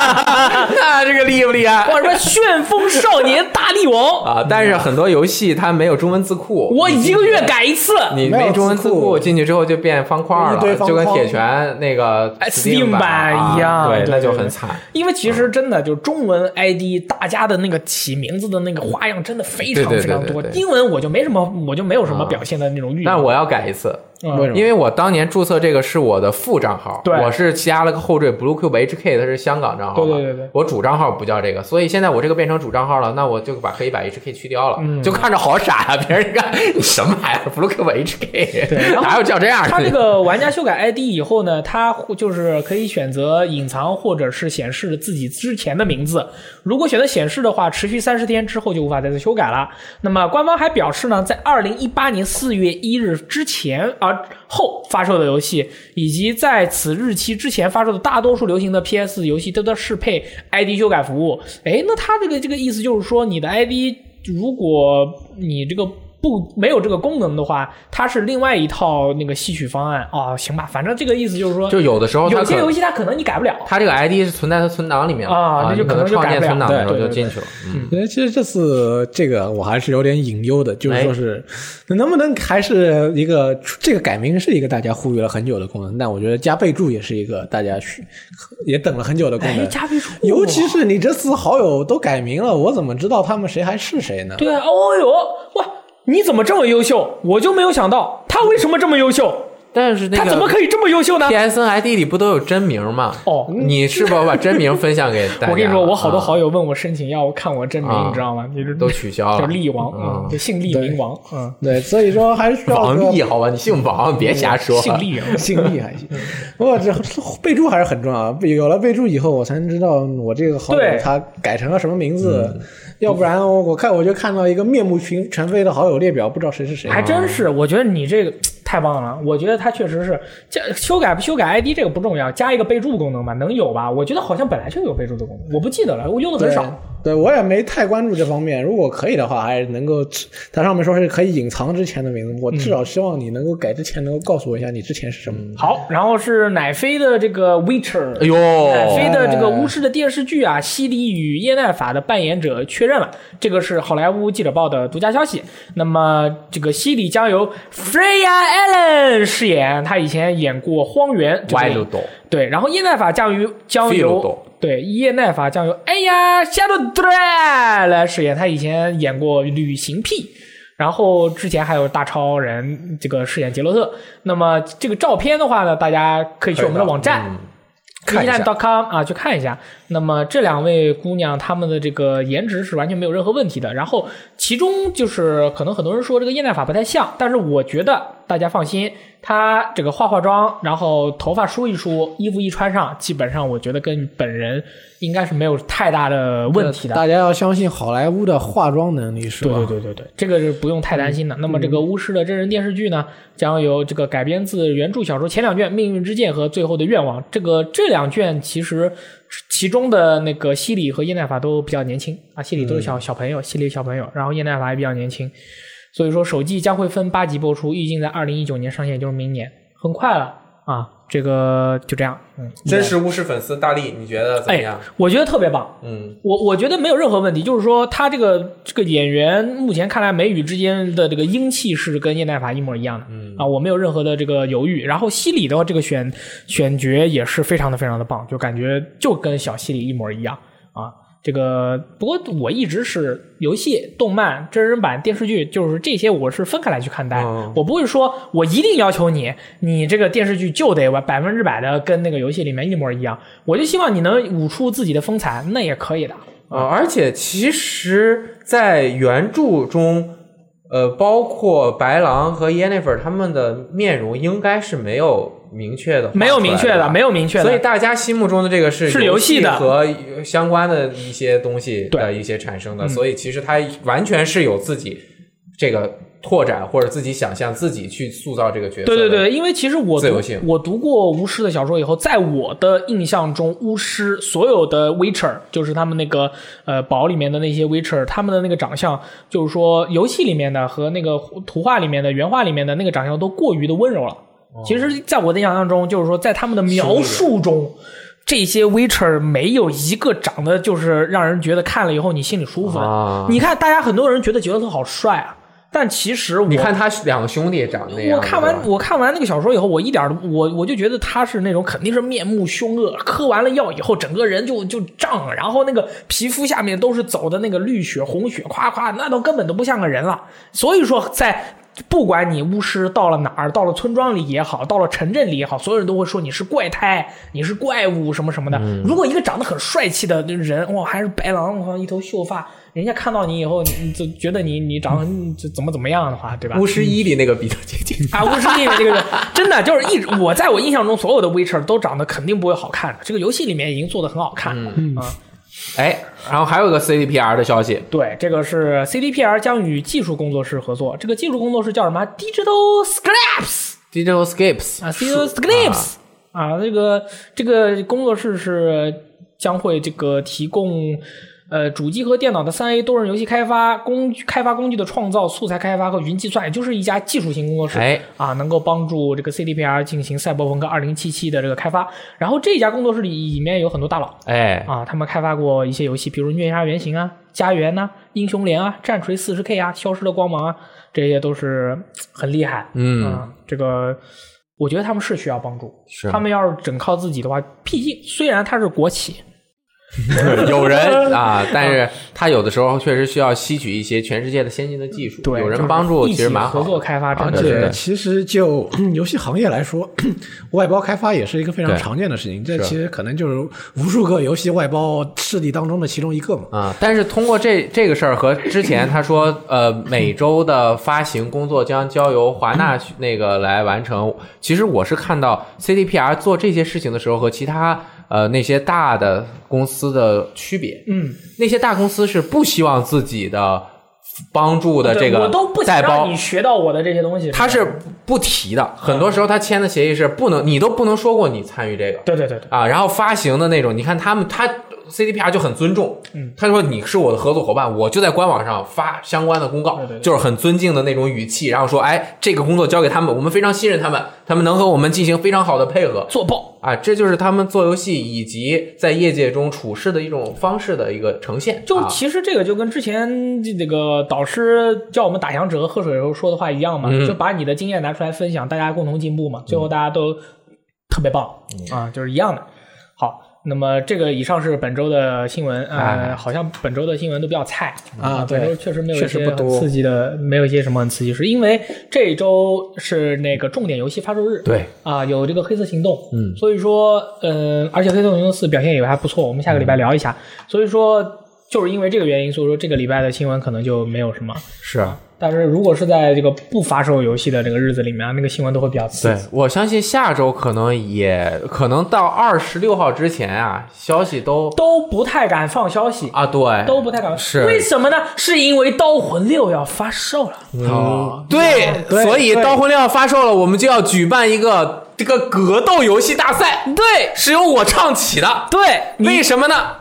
我就觉得，对吧？我们平时应该搞一点事情，搞点 事情。所以下周就是雷电杯格斗铁人挑战赛。哎那这个挑战赛就是为了庆祝刚刚说到的《灵魂能力六》上市，为什么呢？因为《灵魂能力六》是我人生中啊真实去练习，花至少五个小时以上的时间去练习的第一款格斗游戏。可以，啊，当嗯年在 UCG 的时候，大家不都玩《灵魂能力》吗？对所以当时我就练习了。对，当时啊光盘里边还附赠编辑部灵魂能力大赛，对每次雷老师被打爆， 我有一一轮游，对，都淘汰啊。啊，但是呢，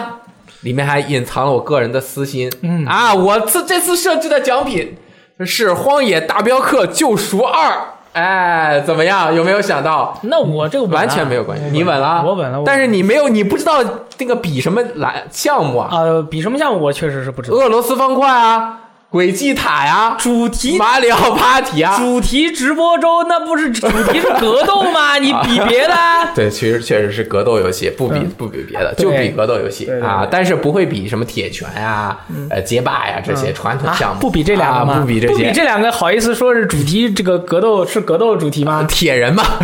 主要是铁人。嗯下周呢，那个中午的直播，嗯，可能每天一点多开始，嗯啊，我们就四个人一起来一个积分赛，对最后一天什决出么四个人一胜者。起？怎么还有你的？我当然要参加，我除了游戏我不能参加你这自己题目给的奖，你自己还要赢回来吗？嗯，这这我要自己赢了，我就不用出钱了，不是？哎，是是是，哎可以可以可以。所以啊，我大力、三星和罗斯特找了那个另外两个还不如我的啊，不 对，好像他们也比我厉害。你我告诉你，阿三每回我们直播和电台他都听的，不要说他坏话，很危险啊！呃，反正就是大家都很厉害对啊，他在这一次应起。嗯该顾不上，他应该要打 COD。啊，我要给大家宣传一下这这这几位选手。首先是雷电啊，我们 VG 铁拳除了我以外，就你铁拳玩最好 我没三星打的厉害，啊，不是你比他厉害，你放心。真的啊。对，然后那个三星，我们的 VG 打这个 Injustice，对打这个这个这个叫什么？应该这叫什么？不义不义联联盟盟最厉害的。打最打不义联盟最厉害 的，打射击游戏最厉害的，但是我们选了格斗，嗯但是他的铁拳玩的时间也还蛮长的、嗯啊。罗斯特神秘的人，我不知道他什么游戏打得好，但是他就是很厉害。他找游戏找的好。这大找游戏找得好，啊就是这哎这么几位选手啊。是，然后呢过，来看亚军、季军以及其他选手和观众都没有奖，没有奖 你们只能看。对对对，我们偶尔有点小福利，对吧？就是不能这大家一起爽啊了，好吧？好，好，那么这个最后念一下这个读编往来环节 OK 念一下大家的这个留言啊。首第一先名，对，首先是就是我们这个是，首先是叫无名菜菜，他说 NS 出新型号肯定买啊，有一期三星不是说了吗？NS 其实更像玩具，小时候在经济情况允许的情况下，谁会只买一辆四驱车的？更何况现在还有马里欧派对，家里多备几台 NS 有何不可？而且我相信马里欧派对不会是最后一款这种类型的游戏，所以多备几部 NS，我感觉完全没有问题， 完全没有问题。完全没有完全没有问问题。第二名，欲罢残音啊！堡垒之夜盖房子觉得麻烦，等于是在射击类大逃杀的基础上加多了一个维度，可以搭梯子、建防御工事，搭得快、搭得有战略都太重要了。只是突突突玩家根本没法玩儿，这是不是也印证了我的世界在中国不火？是因为咱们都从小乐高啊、正经的积木啊都玩的太少了，朋友，你错了。呃，我的世界太火了，在中国，我的世界火到爆炸，是小朋友真的，就小朋友就说：“哎，这这大力叔叔，你玩我的世界吗？”我说：“去，大力叔叔玩 PUBG。”然后他大力，然后他会说：“大力叔，我也玩 PUBG。”我说：“Sorry，我玩堡垒之夜。”哎，这个时候他们就安静了。不过他的这个道理，我觉得有有道嗯理。就比如说像我这个年纪的，在我小时候就是没有那么多乐高可以玩，那会儿乐高什么的嗯太贵了啊，都没怎现么见在过。也贵而且我觉得也是，《堡垒之夜》那个操作有点多，有点操作不过来。嗯你有的时候呃，我觉得大家其实有点小去呃喜欢玩射击游戏的玩家的学习能力。适应能力，对，其实你按个圆就进入了建造，按开枪键就建造了，这个有什么难的呢？有什么难的呢？建造操作简单，但是要想建好的这个战术，一个还是是啊想建好有点难，另你外看我直播的时候，我都不见了。对，啊你就偶尔搭两个，我就不练一点点往上走一下，然后就狂打。对，啊，对啊，我就是你就拆别人的，我就用别 人的，我用别人 的。对另外一个就是，有的时候就正面对敌的时候，有的时候有一种挫败感，就是说，我想切，我刚切到那个建造的时候，我想开枪，我想，哦但是我有嗯这的是时候自己的问题想开枪的时候你不嗯又熟切练不到建造，就还是挺有那个感觉，挺手忙脚乱的。所以说，对，下面一位朋友叫李欧八三七，他说跟我一起玩《命运二》的人退坑原因各有不同，但有一个相同的就是非常讨厌打 raid，我也非常讨厌打。六个人，不打 raid 的嘛，每周声光等又有限制，走了。呃，他这个地方就是走了，走了，可能就相当于告辞吧。哎，告辞。嗯，还有我觉得《命运二》在中国凉凉的原因和题材有关。我问了认识的人，他们对科幻的印象都是 COD 那种赛博朋克的，这个我啊们待会儿再 聊。顺哥那些进来俗的比较大众的，他们觉得《命运》这种黄金年代科幻的风格很怪。哎，他这句话有两个点，我们可以聊。呃第一点第一点 COD 跟赛博朋克啊，的第一关点系是，什第么？一点是，其实在国内确实科幻题材不是很吃香，对啊，并不我们吃不是香很喜欢科幻题材。还有一点是，COD 那种赛博朋克，COD 不是赛博朋克，赛博蒂赛赛赛博有一点赛博呃，COD 是技术嘛，它有只是普通科幻吧？啊，混混搭科幻嗯啊，这个不是赛博朋克啊，不要乱说话啊，这个说错了，这个不懂的朋友学习了不太好，乱用啊。嗯，下一个，啊，这这位朋友叫众神一二三，他说《堡垒之夜》的吃鸡是很难的，天花板太高了，高手太厉害，普通玩家吃鸡是很难的。呃，重复了一遍他，呃，《绝地求生》吃鸡没有那么难，有高手带，枪法好点，运气好点都能吃鸡，门槛不太高。堡垒之夜只是在中国，在中国只有大力这样玩游戏高手或者雷电这种玩家中的诗人，懂得欣赏游戏才会喜欢。 普通玩家和轻度玩家还是更喜欢绝地求生。 虽然我不知道结论是怎么样的，但是我看了这个评论我就很开心。我不知道结论是怎么得出来的，但是我就很开 心。不要危机示 人，啊！ 我操！今天的这个云呐、像《奥德赛》中的一样飘渺好看、啊！今天的地呀、他的地，他的像大镖客一样的黝黑踏实。妙啊，明天妙啊，我就去森林中骑马，挥一挥马尾，摸一摸马蛋，与大家再见。 不要把我们说的那么厉害，我们其实没有，我们就是普通的玩者，就比较、啊对就比你们多玩了一点点而已啊。我这个我也不是玩玩玩高手，我谢谢啊我是偷懒，我根本就不想学他那个建造，我根本学不会，好吧？我为什么喜欢玩铁拳？因为铁拳是所有三 D 游戏里面最简单的， 再难一点什么 DOA 啊，那个都我都玩不了，但复杂啊就这么简单，不是因为我牛逼啊，这个。下面一位朋友叫做傻胖子磊，他说 PUBG 在国内的现象级爆发跟国内的文化习惯是有一定关联的。大部分国人的工作态度是努力的，动不动一天十几个小时工作时间，工作环境是高压，这与 PUBG 的游戏风格相似。而国外是相对国内更放松一些的工作环境，有更多的个人个人时间，这与堡垒之夜的游戏风格风格更加符合。嗯，这个是很清奇的一种想法，但是我觉得他这个想法。是有道理的，嗯老外特别喜欢跳舞，所以老外喜欢攀，呃，老外喜欢堡垒之夜。中国的朋友，其实我认识的朋友里面，很少有喜欢跳舞的，啊、然后这个呃也比较活跃的朋友，像我这么活跃的朋友，或者像雷电老师、危机诗人或者 E K 危机这呃，个刺客，刺客哎，这么这么活跃的朋友，飞机驾驶员，啊，就是就是，你看你周围的朋友，其实那种很活跃的人没有那么多、啊，大家都其实是蛮内敛的，蛮内敛的话，玩 PUBG 确实是会比较好一点。玩堡垒之夜的人都是很啊，呃就是呃这种这种舞步，哎，对吧？对吧？大街上都开始跳起，比如二代目，啊、对，就是在国外，你看啊，在国外就是街头上面有那个街头表演的，就是有路人过去会一起跳，会一起唱。但在国内的话，可能大家的生活压力蛮大的，因为你要努力，你要为望子成龙、望望女成凤，你要嗯攒钱买买房子，你你你还有时间去去学跳舞吗？你还没有有啊时间去去享受快乐吗？你还有时间去说一个特别你觉得特别好玩，但是你朋友一听觉得特别无聊的事情吗？我觉得这个朋友这句话点醒了我。我在这之前我没有想过，我没有往这个方向想过。我觉得这个方他的这个想法虽然不是完全的，就是符合我们这个解答的这个百分之百的正确答案，但是确实是一个方向。我嗯我觉得确实有这样有这样的道理。反过来想的话，你不是更应该在虚拟世界中做那些你现实中做不到的事情吗？哦，那是这样的，但是不一样，要看你其实大家把这个事情再往深里联想一点，其实很容易想到为什么 PUBG 的模式，大家国内的呃玩家和或者是说国内的玩家他的这个意识或者思想比较接近，嗯这个我们就不展开说了。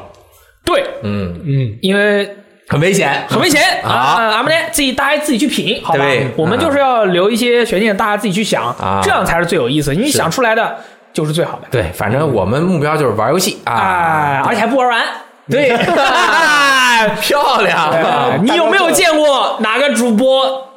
玩着玩着说你们别别玩，别看了，别看了，你们都自己去买，自己玩吧。看我干嘛？看我干嘛好不容易洛克十人十一找了一个大佬来打通关了，这个通关过不不看了，不不看了，不看了，不看了，嫌弃嫌弃。 对对对，好，嗯 是这样的哈那么这个马上礼拜六、礼拜天买了《黑色行动四》的朋友完爆嗯啊！没买的朋友，这个那呃态度有问题，好吧？不买我不买黑色行动四》都不买，态度有问题啊 好，对，然后 ，sorry，我态度是有问题。我也我也有问题，而且我也没准备买。然后希望大家能够享受自己的这个周末的假期，好悠长的假期两天。那么我们下个礼拜再见，拜拜。 I didn't love you anyway. You can go, you just don't have to stay. Cause I just found a day where I can really say that I'm free. All the empty words you said keep resonating in my head. It's easy now to see that you were never meant for me. So make your point, then let's not talk about it anymore. It's getting late, and I'm feeling like I heard it all before. And I'm